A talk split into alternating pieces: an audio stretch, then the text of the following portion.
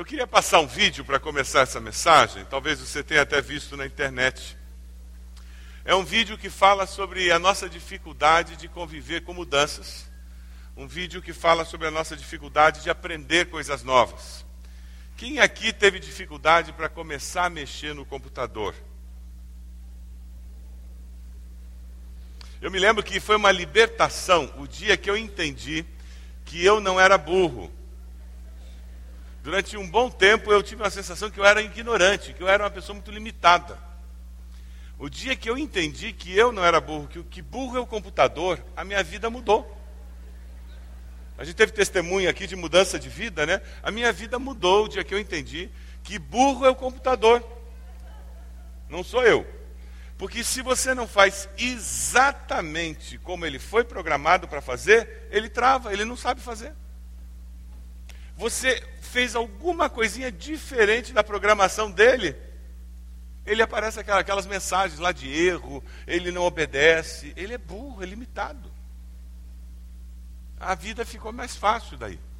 Mas nós temos muita dificuldade de lidar com o novo e aprender o novo e, e se acostumar com o novo. Ter um coração ensinável faz toda a diferença na vida.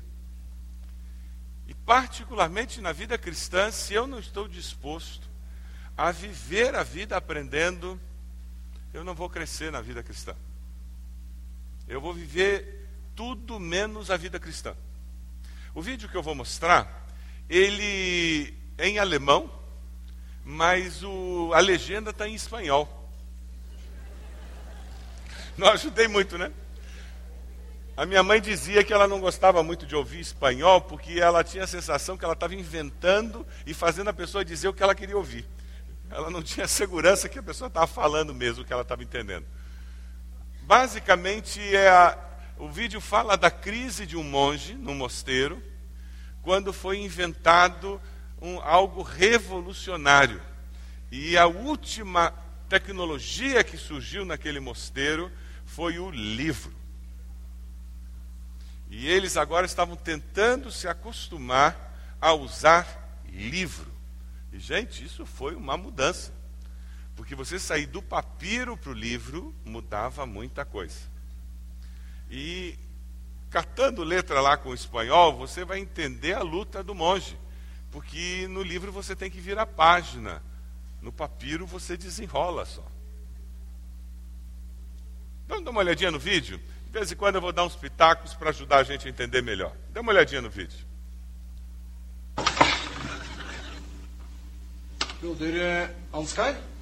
Ja, det er deg, ja. Ja, Så bra. Ok. Ja, hei, du. Nå fant jeg deg. Hei, du. Ja. Ja, hva gjelder det? Ja, det er denne her. Ja, vil du sitte? Takk. Ja. Jaha. Ja, så den, Jeg har ikke fått gjort noen ting hele Det holder på å legge om til et helt nytt system, og da skal alle ha hjelp på en gang. du. Ja, Eh, så du kommer ikke inn i den, eller? Nei, den bare ligger der. Ok, Har du forsøkt å åpne den? Ja, åpne den, altså Hvis det hadde vært så enkelt, så hadde jeg jo ikke tilkalt tão fácil, não ia pedir ajuda. Nei da, det skal være fort gjort. det der Ja. vi se. Eh, du bare gjør A gente sempre oferece café para o pessoal que vem ajudar a gente, Sånn. né? Quer uma Ja, Da er água. vi i gang. Ja, altså Så langt kom jeg også. Ok. Ele abriu a primeira página. opp, og så var jeg redd for at noe av teksten skulle forsvinne. Eu não fiz mais nada, eu estava com medo de perder o texto, tá bom? Inni her Mhm. så ligger det kanskje flere hundre Pode ter centenas de páginas. tekst. Så for å komme videre, så tar Du tak i et, et ark Mhm. på den måten her. Dá a volta assim. Blar du over på neste. Isso. Da E fortsetter o teksten der. continua aqui. Jeg blar, altså. Você dá a volta na página. Men, eh, men når jeg skal tilbake, da? Bare E se eu quiser voltar? der. Você pega a página e vai na direção oposta. E assim você está no texto anterior. Ah, então termina aqui e continua aqui. jeg Tá bem, mas o que eu med faço quando eu termino? Sammen permene. Simplesmente fecho o livro assim. Er Fechado e o texto está guardado para você. Tá teksten seguro, não vou perder nada. Tudo guardadinho aqui, bem seguro. er Parado com med pergaminho. Leva mais tempo da volta nas páginas do livro. Mm. Espera aí, espera aí, antes que eh, você se vá. Åpner Eu abro sånn, assim. og så Hva du kalt det? Então, Jeg como blar, diz, ah, dá a volta blar frem og trás, tilbake. Og når, her ligger ja. E Og quando når eu jeg, når jeg termino, skal- er ferdig, så bare lukker jeg den. fecho. Flott. Kjempefint. Obrigado Nei, pela du- nei, ajuda. nei, vent, Pronto, ikke sant? pronto, espere, espere. Nå er den sånn igjen. Nå får jeg Tá ikke vendo åpnet só? Já não consigo abrir. er- Eu não consigo abrir da frente. Med åpne Não, você tem que abrir do outro Det er så lado. likegyldig, det, altså. Åpne Ah, isso realmente importa. Você deve abrir assim. Ah, agora eu vejo. Você leu o manual? Que manual? Esse aqui. Veja, eu tive o mesmo problema. Eu não consegui abrir. Ha tenkt på. É impressionante, você. Eu não entendo, eles mandam a gente aprender como usar o computador e onde é que eles colocam as instruções? Dentro do computador. Se eu soubesse mexer no computador, eu não- aí eu não precisava mexer nas instruções, né? Mas é muito difícil você lidar com coisa nova. E muitos de nós, por várias razões, ou por uma questão de personalidade, ou porque nós tivemos alguma experiência ruim de ter dificuldade para aprender e alguém ter esmagado a nossa autoimagem no processo de aprendizagem, então a gente prefere não aprender para não correr o risco de alguém nos, nos, nos xingar de burro ou, ou fazer uma avaliação errada de no, nossa. Então, por várias razões, alguns de nós escolheu que eu sei o que eu sei e pronto, e eu vou morrer sabendo o que eu sei. E tem pessoas que são assim. Há 40 anos eu me visto desse jeito, eu moro na mesma casa, a decoração da minha sala é a mesma, eu vou para o mesmo trabalho. Tem gente que tem um carro por 30 anos, o mesmo carro. Tem pessoas que não mudam nada na vida delas, porque elas escolheram que elas não vão arriscar dar um passo de fé, não vão arriscar fazer alguma coisa que elas nunca fizeram, porque elas não arriscam sair da zona de conforto. Eu não quero aprender nada novo, eu fico com o que eu sei. Eu lamento informar que essa pessoa não sabe o que é vida cristã. Porque se alguém está em Cristo, diariamente as coisas velhas ficam para trás e tudo se faz novo. Não é só na conversão, não. Não é só no dia do batismo. Se eu chamasse alguém com 40 anos de vida cristã e que estivesse vivendo de fato a vida cristã, eles iam contar histórias como esses aqui contaram. Ah, minha vida mudou. E eu não sou igual aquele de 30 anos atrás. Não é verdade? Nós temos que ser pessoas que estão aprendendo o tempo todo. Deixa eu mostrar uma frase que eu achei muito interessante. Pesquisando essa mensagem, encontrei essa frase e ela ficou comigo. Todos nós podemos aprender com todo mundo, todo o tempo. E todo mundo, todo o tempo, pode aprender, sobretudo, com Deus. Deixa lá, deixa a frase lá, que essa aí é daquelas frases que você tem que ler e pensar. Vamos ler juntos? Todos nós podemos aprender com todo mundo, todo o tempo. Você concorda com isso? Concorda com essa primeira parte? Eu, independente da situação financeira, cultural da pessoa, eu sempre posso aprender alguma coisa com alguém. Quem trabalha com criança sabe que a gente aprende com criança. Quem trabalha com idoso sabe que a gente aprende com idoso. A gente aprende com qualquer pessoa, desde que nós tenhamos um coração ensinável. Ou seja, eu esteja disposto a aprender com as pessoas.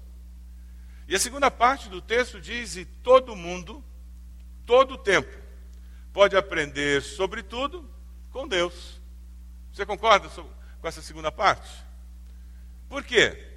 Porque Deus sabe todas as coisas, Deus conhece todas as coisas. Então não tem assunto que seja difícil demais para Deus. Então qualquer pessoa, seja alguém que ama filosofia ou alguém que não suporta filosofia, seja alguém que tenha dúvidas existenciais ou alguém que não tenha dúvidas existenciais, pode aprender com Deus. Seja alguém que tem questionamentos sobre a ciência, ou alguém que tem questionamentos teológicos, ou alguém que tem questionamentos filosóficos, ou alguém que tem questionamentos com relação à economia, seja alguém que tem questionamentos com relação a relacionamentos familiares, leve essas perguntas a Deus. Por quê? Deus não tem medo de pergunta. Ele sabe todas as coisas. E nós vivemos com essa segurança.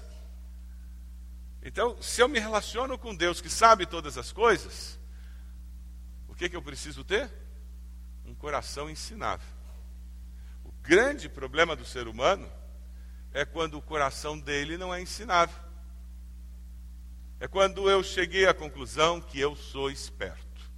Eu estou dando aula para Deus. E às vezes acontece isso. Eu dou aula em faculdade e é muito comum o aluno, quando está chegando no final da faculdade, ele começar a achar que ele é professor de Deus e Deus que se cuide. Porque agora ele é bom, ele está se formando, né? Afinal de contas, quando você termina terceiro grau, você é bom. É aquela história, você sabe tão pouco que você acha que sabe. Quanto menos você sabe, mais você acha que sabe.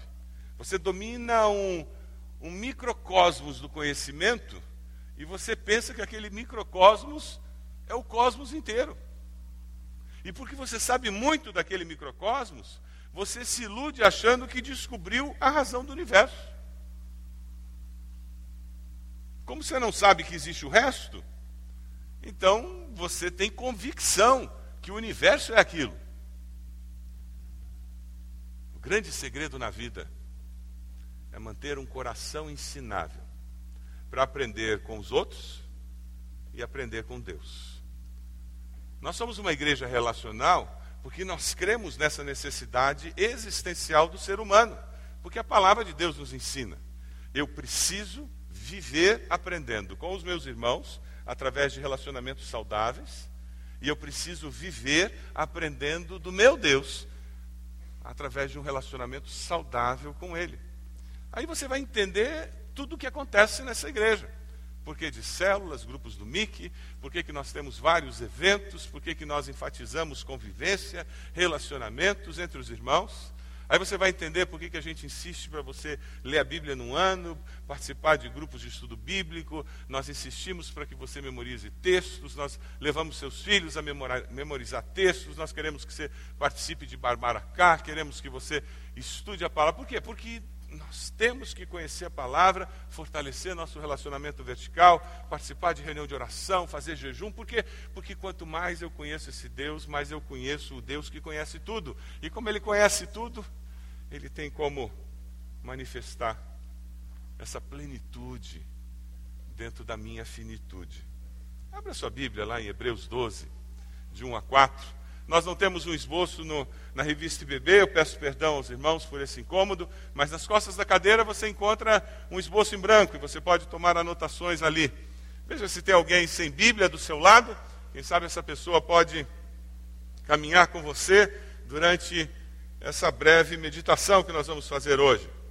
Hebreus 12, de 1 a 4, a palavra do Senhor nos diz assim: Portanto, também nós, uma vez que estamos rodeados por tão grande nuvem de testemunhas, livremos-nos de tudo que nos atrapalha e do pecado que nos envolve, e corramos com perseverança a carreira, a corrida que nos é proposta, tendo os olhos fitos em Jesus, autor e consumador da nossa fé. Ele, pela alegria que lhe fora proposta, suportou a cruz, desprezando a vergonha, e assentou-se à direita do trono de Deus. Pensem bem naquele que suportou tal oposição dos pecadores contra si mesmo, para que vocês não se cansem nem desanimem. Na luta contra o pecado, vocês ainda não resistiram até o ponto de derramar o próprio sangue. O batismo é o símbolo do começo dessa corrida, da vida cristã, dessa maratona.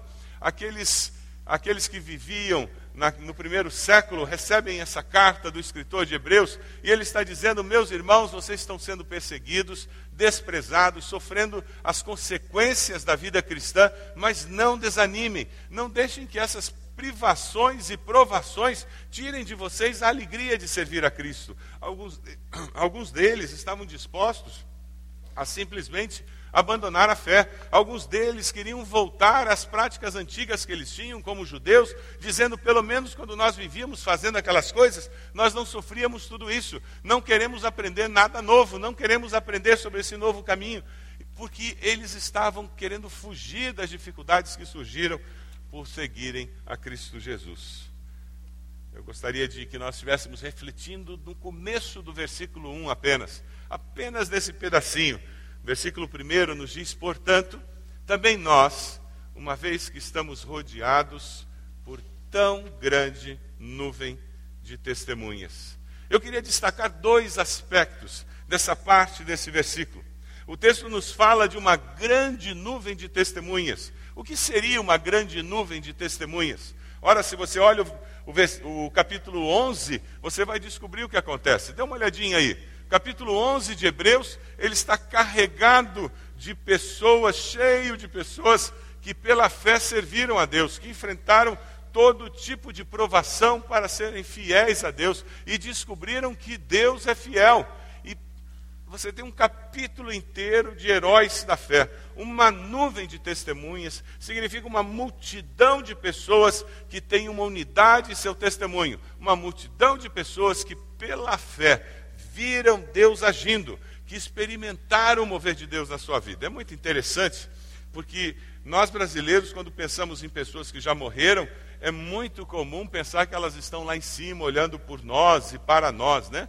E o brasileiro, popularmente, ele acha que o falecido, a falecida está olhando, ah, seu pai está olhando por você, cuidando de você. A Bíblia nos diz que não tem isso não. A pessoa morreu, graças a Deus, ela não olha mais para cá.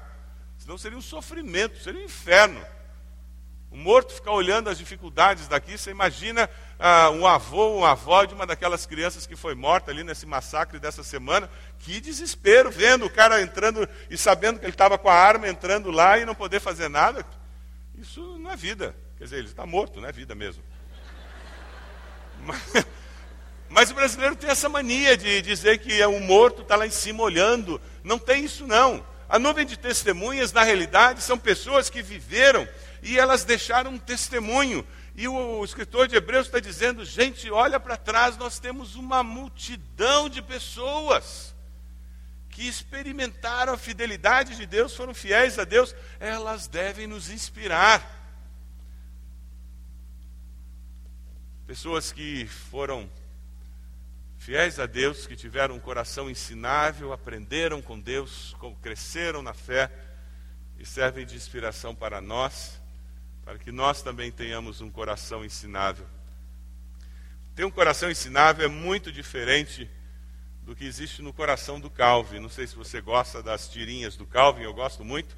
O Calvin é um personagem terrível, né? Deixa eu mostrar uma tirinha do Calvin aqui. Ele, a mãe dele mandou ele regar umas plantas do jardim. Ele foi com o regador até as flores. Ele disse: Vocês querem um pouco d'água? É, bem, eu tenho um regador cheinho aqui. E sou eu quem decide se vocês recebem água ou não. Eu controlo o seu destino. As suas vidas estão nas minhas mãos. Sem mim vocês estão mortas. Sem mim vocês não.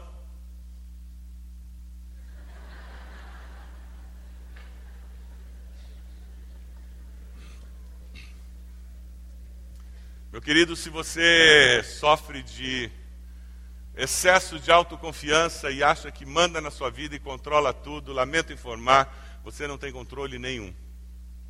Se você acha que você manda na sua vida, lamento informar, você não manda mesmo. Sabe, se você diz assim, ah, eu não vou participar de uma classe de estudo bíblico porque eu gosto eu mesmo mandar na minha vida, estudar e chegar às minhas conclusões, eu não quero ser influenciado por ninguém, lamento informar, ninguém faz voo solo nessa vida. Ninguém. Não, não, eu não vou fazer raízes porque colocam a gente numa caixa. Tenho que fazer aquelas lições, preencher. E não, eu não é, é, prendem a gente e depois tem que sentar e ir no grupo e tem que fazer aquela reunião e tem que falar. Não, é, é um negócio muito encaixado, é muito preso. Lamento informar, meu filho, se não for nessa caixa vai ser noutra. Mas todo mundo vive em algum molde. A questão é que você está escolhendo outro molde.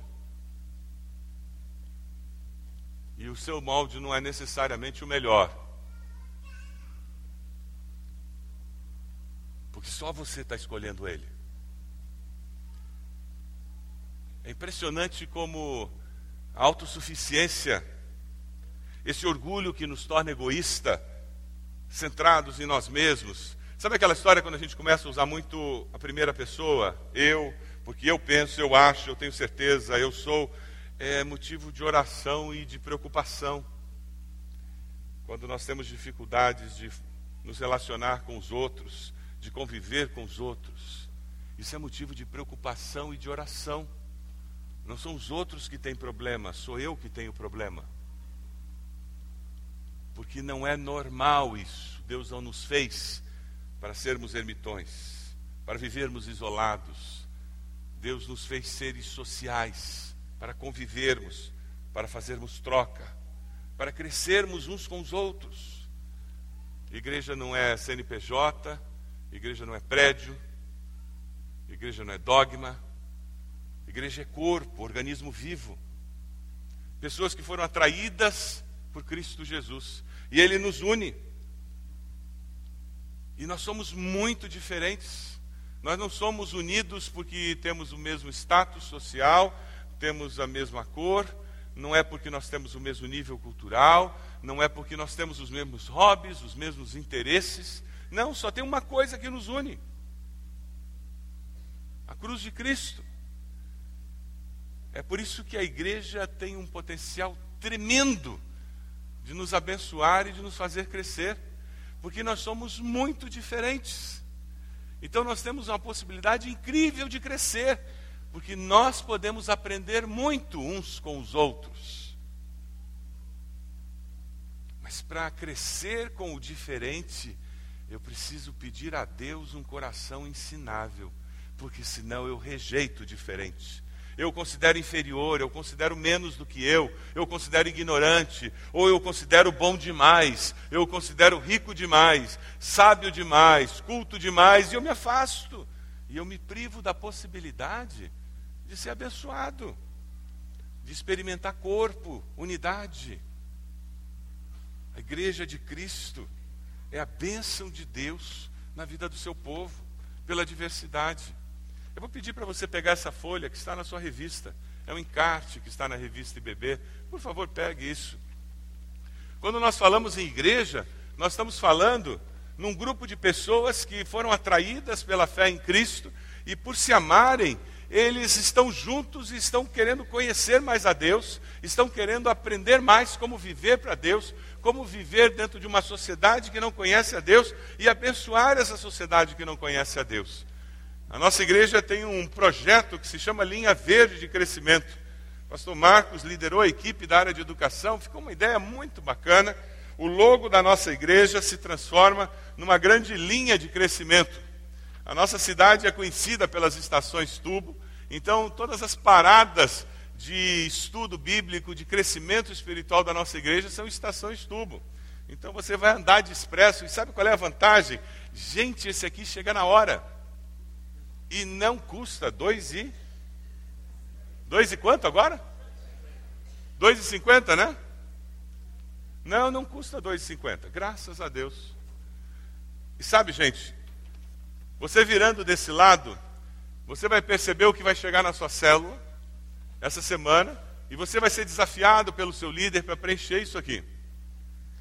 E a ideia é que a sua célula se organize para vocês com um coração ensinável decidirem como nós, grupo de célula, vamos crescer espiritualmente esse ano. Como que nós vamos nos reunir para conhecer mais de Deus, conhecer mais da palavra de Deus. E você tem várias conexões aqui, a conexão sementes e raízes para recém-convertidos, pessoas que estão chegando de outras igrejas em nossa igreja, para saber em que, que estão se metendo, né? Porque não, hoje em dia você tem que fazer essas coisas. Sabe lá onde é que você vai se meter. Conexão de pequenos grupos de estudo bíblico, você tem ah, duas estações aqui, a estação da família para o seu grupo do MIC estudar, a estação de crescimento pessoal, e temos as conexões de classe de estudo bíblico, que acontecem aos domingos aqui na igreja. Opções, se não tem nenhuma dessa que encaixa para a sua célula, fala com o líder. Ah, não, pastor, a nossa célula só, só serve sexta-feira, duas da manhã, legal, vamos começar um grupo. Essa semana nós vamos ter uma reunião às 22 horas. Vai começar a reunião às 22 horas. Porque foi a hora que os líderes da igreja conseguiram marcar. É desse jeito, irmãos. Fazer o quê? Seria mais interessante ser às 19h30, né? Ou às 20 horas, mas não dava. Vai começar às 22, deve acabar às 24, eu espero, né, pastor Marcos? Estou orando para acabar às 24, mas Ninguém sabe. Veja só, O importante é que você esteja crescendo. Mas sabe, a nossa igreja pode ter tudo isso disponível, nós podemos ter todas essas classes. Essas classes aqui embaixo, elas estarão começando agora na, no primeiro domingo de maio. Mas isso aqui não vai ter valor nenhum se essa pessoa que está do seu lado não se envolver. Porque crescimento espiritual não acontece por osmose, gente. Eu tenho que me envolver. É, talvez você tenha que perder uma noite de novela, lamento informar. Lamento. Como é que é a novela agora, depois do jornal? Não é o nome dela? Ah, ninguém sabe, vocês são espertos, hein? Vocês são espertos, ninguém sabe. Ninguém sabe, me engana. Como é que é? Insensato coração, eu que sou insensato.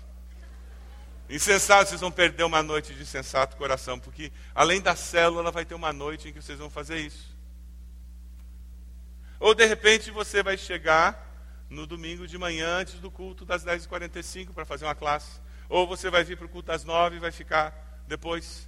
Ou quem sabe você vai chegar domingo às 5 e depois fica para o culto das 7, porque você vai fazer uma classe. O mundo não vai acabar. Você vai investir durante dois meses, três meses numa classe, aí depois você vai fazer uma outra. Você vai se organizar para crescer espiritualmente. Mas para que isso aconteça, é necessário ter um coração ensinável. Sabe qual é a pergunta que eu faço? Você tem um coração ensinável? Quando alguém propõe ensinar alguma coisa a você, qual é a sua relação? Sua reação? Ah, eu já sei. É isso que você diz? Quando alguém tenta explicar alguma coisa a você, você é daqueles que não precisa explicar o endereço? Eu já sei. E fica duas horas perdido e não pede explicação. Coração ensinável facilita a vida. E sabe o que acontece? Quando eu tenho um coração ensinável, eu começo a crescer e fica mais fácil eu viver pela fé. Veja o versículo 1 de novo, gente. Portanto, também nós, uma vez que estamos rodeados por tão grande nuvem de testemunhas, porque eu tenho um coração ensinável, eu aprendo com essas testemunhas como viver para Deus e como viver com Deus e como dar passos de fé como essas pessoas deram. Veja lá em Hebreus 11. Vamos lá, Hebreus 11, versículo 1. Ora, a fé é a certeza daquilo que esperamos e a prova das coisas que não vemos, pois foi por meio dela que os antigos receberam bom testemunho. Essas testemunhas, elas tinham como característica viver pela fé e elas podem me inspirar se eu tiver um coração ensinável, uma disposição de aprender e de crescer. Veja lá no versículo 8. O texto começa falando pela fé Abraão, quando chamado, obedeceu e dirigiu-se a um lugar que mais tarde receberia como herança. Embora não soubesse para onde estava indo, pela fé, peregrinou na terra prometida como se estivesse em terra estranha, viveu em tendas, bem como Isaac e Jacó, cordeiros da mesma promessa. Veja o versículo 17. Pela fé, Abraão, quando Deus o pôs à prova, ofereceu Isaac como sacrifício. Aquele que havia recebido as promessas estava a ponto de sacrificar o seu único filho. Embora Deus lhe tivesse dito, por meio de Isaac a sua descendência será considerada. Abraão levou em conta que Deus pode ressuscitar os mortos e, figuradamente, recebeu Isaac de volta dentre os mortos. Seus olhos estavam no que é eterno, não no temporal. E você pode olhar para essa nuvem de testemunhas e, com um coração ensinável, aprender com eles a viver pela fé. Veja lá no versículo 32. O escritor de Hebreus, ele termina o capítulo 11 desse grupo de heróis da fé, ele diz: Que mais direi? Eu não tenho tempo para falar de Gideão, Baraque, Sansão, Jefté, Davi, Samuel e os profetas, os quais pela fé conquistaram reinos, praticaram justiça, alcançaram o cumprimento de promessas, fecharam a boca de leões, apagaram o poder do fogo, escaparam do fio da espada, da fraqueza, tiraram força, tornaram-se poderosos na batalha e puseram em fuga exércitos estrangeiros.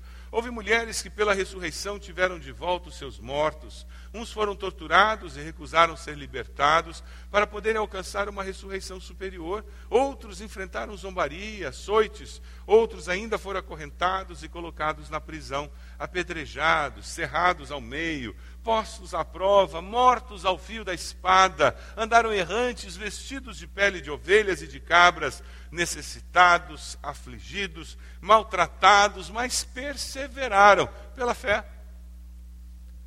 E hoje nós podemos olhar para trás e dizer: Deus me ensine a confiar no Senhor como eles confiaram.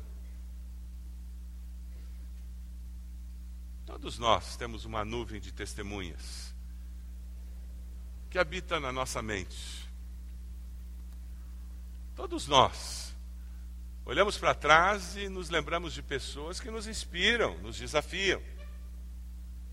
Na nossa lista de testemunhas que nos inspiram e desafiam, nós encontramos personagens bíblicos. Na nossa lista nós encontramos pessoas que nós não conhecemos, não encontramos pessoalmente, mas lemos biografias, ouvimos falar, ouvimos histórias, e essas pessoas para nós são testemunhas vivas do poder de Deus, da confiança em Deus, do agir de Deus. Nós temos testemunhas que nós conhecemos pessoalmente, mas que já morreram, não estão mais conosco.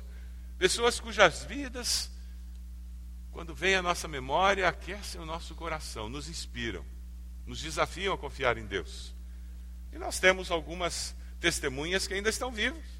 Nós conhecemos, essas pessoas são bênção na nossa vida, nos inspiram, nos desafiam a confiar em Deus e ainda estão no nosso meio. Eu queria pedir a você para pegar esse papel aí da frente, nas costas da cadeira, pegar um lápis ou uma caneta, e eu queria que você fizesse a sua lista de testemunhas. Vamos lá? Pegue aí uma folha de papel nas costas da cadeira. Se você não tem caneta, tem lápis aí, dentro desse bolsinho.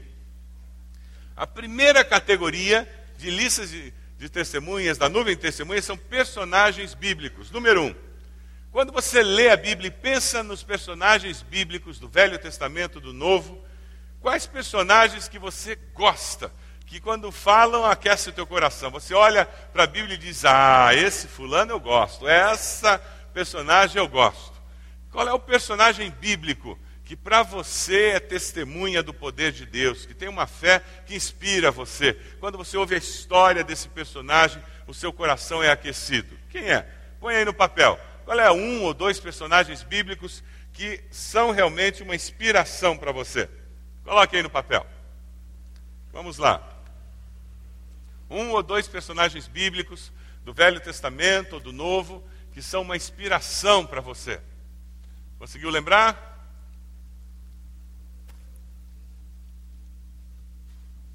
Segunda categoria, na sua nuvem de testemunhas. Pessoas que eu não conheci pessoalmente, mas que inspiram a minha vida. Ou porque eu já li biografia dessas pessoas, ou porque eu já ouvi histórias, alguém já me falou, eu conheço alguém que conheceu. Mas pessoas que eu não conheço pessoalmente, que já estão mortas, mas que inspiram meu coração, que aquecem a minha alma. Você consegue lembrar de alguém?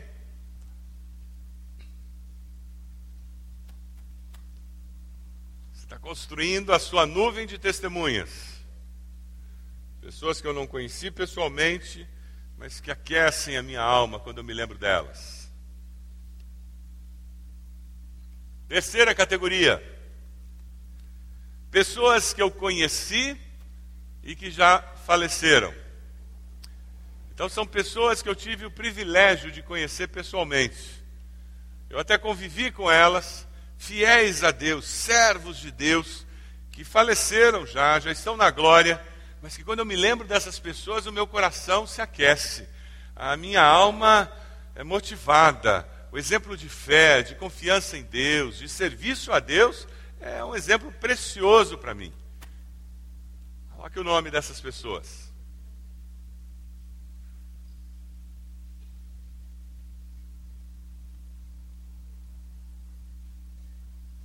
E a quarta categoria, pessoas que eu conheço pessoalmente, que ainda estão vivas e que inspiram meu coração. E quando eu me lembro delas, quando eu encontro com elas, quando eu ouço falar delas, o meu coração se aquece por causa da vida de fé que elas vivem, a maneira como elas servem a Deus, a confiança que elas têm em Deus aquece a minha alma, saber que elas estão servindo ao Senhor.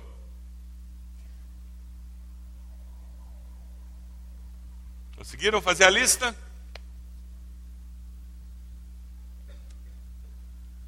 Deixa eu compartilhar com vocês a minha lista e depois eu vou pedir para vocês fazerem alguma coisa com a de vocês. Personagens bíblicos, para mim, eu sou apaixonado pelo profeta Elias. Eu já li várias vezes a história de Elias, tudo quanto é livro que sai da história de Elias, eu compro, eu leio. Se tem um filme de Elias, eu, eu assisto. Eu sou apaixonado por Elias. Eu não sei quantas mensagens eu já preguei sobre Elias. Eu gosto de Elias e o que eu gosto mesmo é do monte lá do Carmelo. Aquele negócio do fogo descendo do céu, eu sou apaixonado. Efeitos especiais a la Spielberg, assim, pega fogo em tudo. Eu acho genial aquilo. Eu sou apaixonado por ele. É o meu personagem bíblico. A ousadia dele e a maneira como ele serve a Deus. Pessoas que eu não conheci pessoalmente, mas que aquecem o meu coração. Eu coloquei aqui três pessoas. Peter Marshall foi capelão do Congresso americano. Li a biografia dele, depois eu tive a oportunidade de ler vários sermões dele, que a esposa dele transformou num livro, a Catherine Marshall. Ele foi o único capelão do Congresso americano que conseguia que os congressistas chegassem para devocional que acontece, acontecia antes da reunião do Congresso. Isso aí exige alguma coisa especial, né? Homem de Deus, impressionante. Uma outra pessoa que eu não conheci pessoalmente, Billy Graham. Impressionante, um homem de Deus, coerência, anos e anos de ministério, de uma vida íntegra, um homem consistente, coerente, serviço a Deus, uma coisa impressionante. E um outro que eu não conheci pessoalmente, só de ouvir falar, o meu avô Albano pai da minha mãe. Ele morreu muito cedo, minha mãe tinha sete anos quando ele faleceu. Mas ele era pregador, pregador leigo da presbiteriana. Pregou, ele ajudou a fundar muitas igrejas presbiterianas na Baixada Fluminense, no Rio de Janeiro. Saía domingo com o acordeão dele, carregava um dos filhos mais velhos pela mão e ia pregar o evangelho. Pegava um bonde e lá ia ele. Mas muitas histórias de confiança em Deus. Era um joalheiro que no fim de semana era pregador leigo. Pessoas que eu conheci e morreram, faz parte da minha nuvem de testemunhas. Eu coloquei aqui, poderia ter colocado vários, eu coloquei o pastor Bob Hamilton. Durante os cinco anos que eu estive nos Estados Unidos, sete anos, eu tive o privilégio durante cinco anos trabalhar com ele. Quando nós plantamos a, a missão hispana, a igreja hispana, ele era o pastor da igreja americana. Foi um outro seminário trabalhar com Bob Hamilton homem de Deus, homem de oração. Amava os livros e a oração. Ele me ensinou muito sobre a, a possibilidade de conciliar as duas coisas. Foi muito bom conviver com aquele homem, uma inspiração. E eu coloquei aqui no, na testemunha, na minha nuvem de testemunhas, uma pessoa que eu conheci, conheço e que ainda está vivo, o pastor Marcílio Teixeira foi o pastor da minha mocidade. Ele me encontrou um crente sem vergonha. Eu era membro da igreja, mas não valia o que comia. Era um jovem sem vergonha. E ele teve muita paciência comigo. Ele ouviu muita abobrinha minha. E ele ainda conseguiu ter paciência comigo. E ele foi instrumento de Deus para que viesse um avivamento não apenas na juventude da nossa igreja, quem não era salvo se converteu e quem estava afastado, como eu, teve uma experiência marcante de avivamento com Deus. O nosso grupo jovem fazia reunião de oração às terças-feiras à noite e às onze e meia o zelador tocava a gente da igreja, que a gente não queria ir embora. Ele foi usado por Deus e, e nesse processo desse avivamento na juventude, que depois se espalha pela igreja, é nesse momento que a primeira igreja compra aquele terreno no Batel, com o pastor Marcílio Teixeira liderando. E que foi uma compra impossível, absurda, uma coisa assim de louco.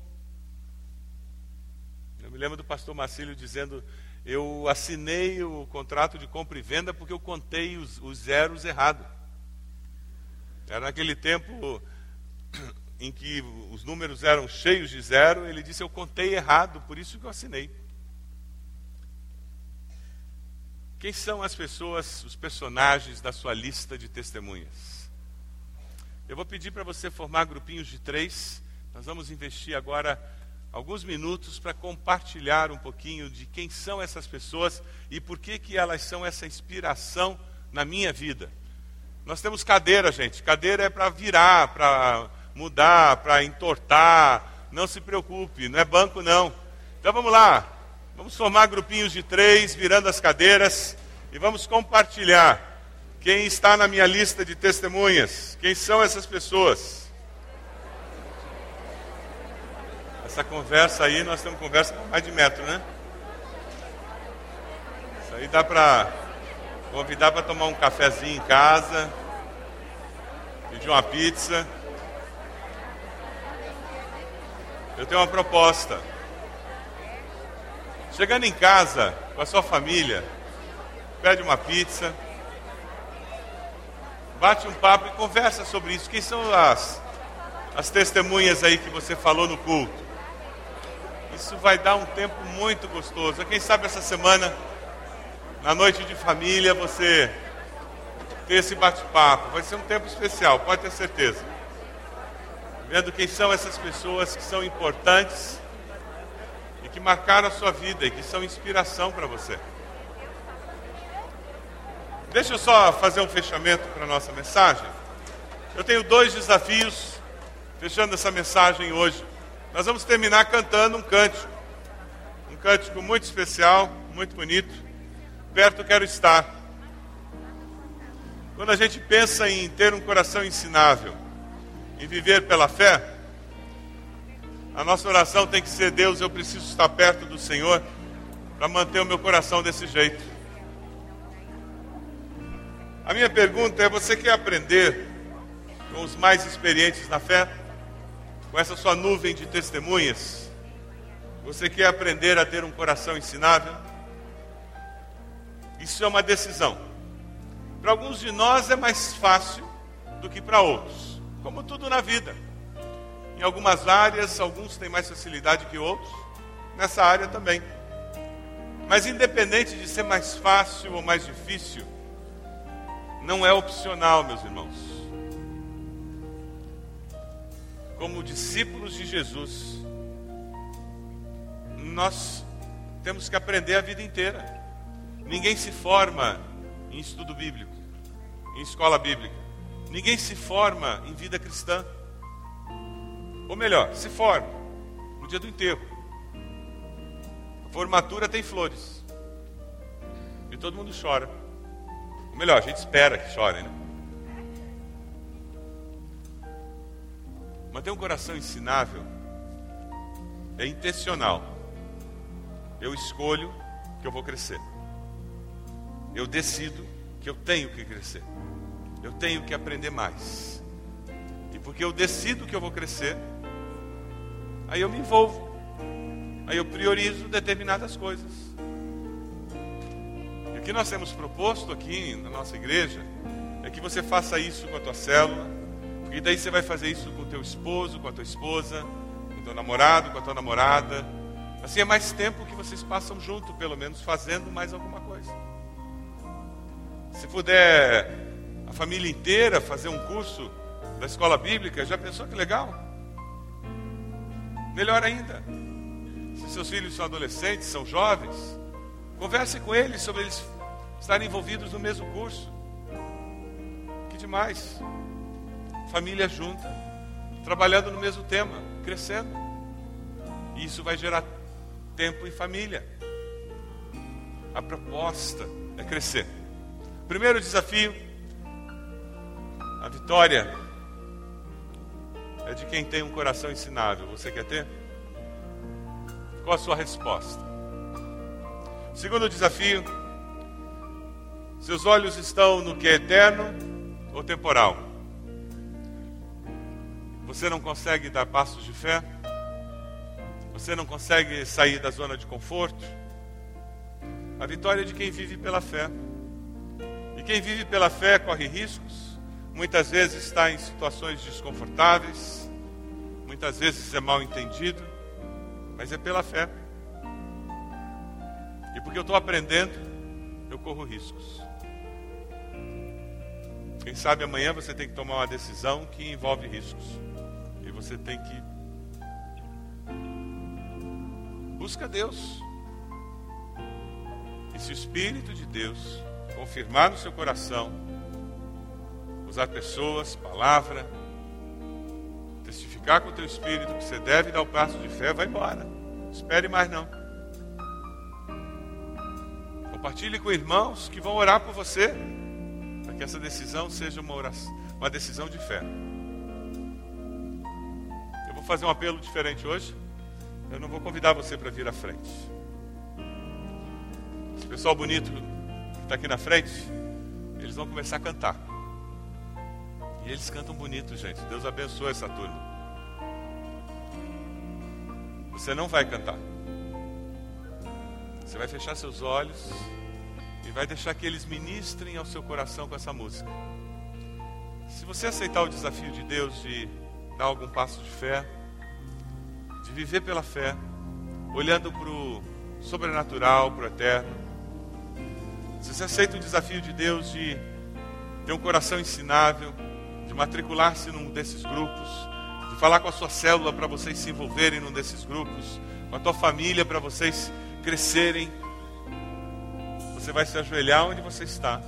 E enquanto eles cantam, você vai começar a orar, pedindo que Deus faça uma obra na sua vida, na sua família, na sua célula.